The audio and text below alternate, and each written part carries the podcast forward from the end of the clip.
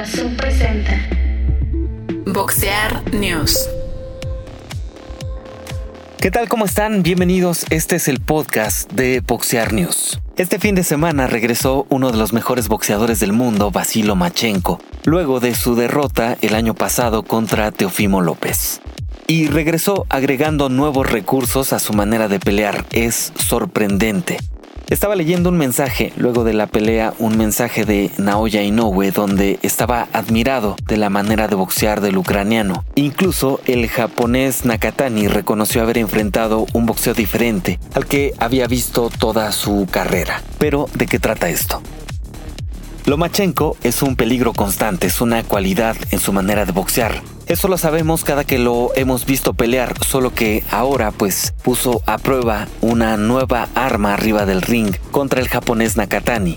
Y es que en esta pelea hizo a un lado el manual de entrenamiento y usó la izquierda con la misma constancia que la derecha para iniciar un ataque. Chequense la pelea, ya está en YouTube para que vean la repetición y chequen esta manera de alternar el inicio de sus combinaciones. Es decir, fuera de un estilo habitual para boxear, no solo lanzó el jab para preparar sus combinaciones, sino que Lomachenko utilizó la izquierda, su mano de poder, para iniciar sus ataques, cosa que descontroló y lastimó a Nakatani en varias ocasiones, que esperaba un rival rápido, eso es cierto, con este tipo de recursos, pero que no se esperaba un Lomachenko indescifrable. Un boxeador que con base a su velocidad y al manejo de los ángulos puede empezar un ataque ya sea con la izquierda o con la derecha. Eso no se lo habíamos visto en ninguna otra pelea como recurso permanente.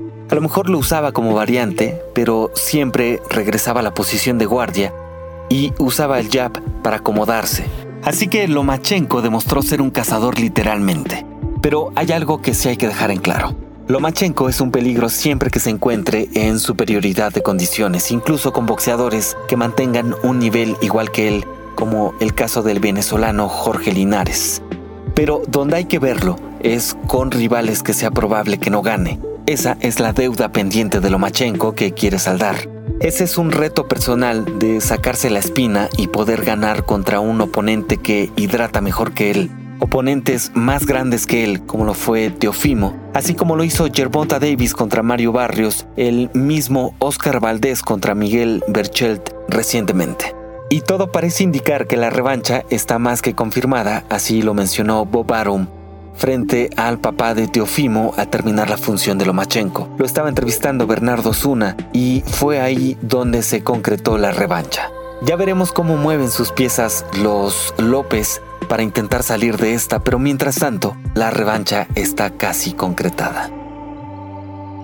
El sábado en Guadalajara, Jalisco, el Rey Martínez demostró las cualidades de un campeón. ¿A qué me refiero? Un profesional sabe boxear, pero no es una garantía que tenga madera de campeón. Porque un campeón es bueno para el trompo, para los golpes, lo trae en la sangre y se nota en la pegada, en la agresividad que lleva cada golpe, además con mucha técnica.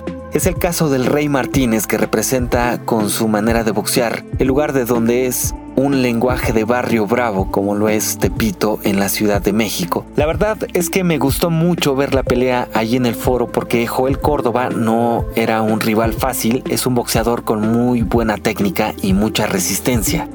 También de barrio sabe lo que es no solo subirse a boxear, sino a pelear, calentar a su oponente, riéndose, hablando, retándolo, manteniendo la adrenalina a tope y metiendo buenos golpes. Pero Julio César Martínez demostró que está en otro nivel. Recordemos que en su carrera amateur tuvo más de 250 peleas, ganó cuatro veces los guantes de oro de la Ciudad de México, un torneo mítico y tradicional de boxeo en la CDMX y que ahora como profesional tiene un récord de 18 peleas, 14 ganadas por la vía del knockout, una perdida en su debut como profesional, pero luego su carrera ha venido hacia arriba. Y luego de esta prueba del pasado fin de semana vuelven los nombres que han sonado para el Rey Martínez como el boricua Mac Williams Arroyo y el mexicano Chigua Rodríguez. Vamos a esperar cuál de ellas se concreta, pero por el momento el Rey Martínez está de regreso.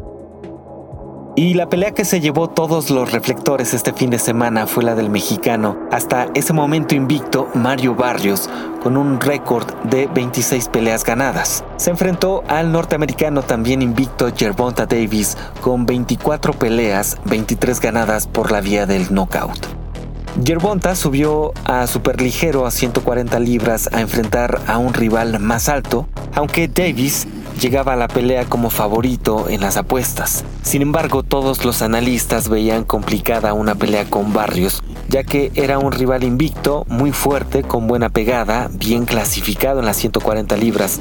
Y el pupilo de Floyd Mayweather, aunque venía de ganar con un brutal y knockout del año ante Leo Santa Cruz, fue bulleado en redes sociales por la diferencia de estatura. 1.67 de Gervonta Davis contra 1.83 de Mario Barrios, que se suponía sería una de las debilidades de Gervonta. Y así estaba haciendo los primeros rounds, más bien hasta el round número 8 donde Gervonta logró descifrar con un golpe de gacela muy bien ejecutado en la 100 de Mario Barrios, que lo mandó a la lona. Después, en ese mismo round, se fue con todo y logró tirarlo nuevamente, aunque su rival se recuperó hasta el onceavo, donde Gervonta volvió a levantar a los aficionados de sus asientos con su sello, el upper que tiró a la boca del estómago de Barrios, del cual ya no se pudo recuperar.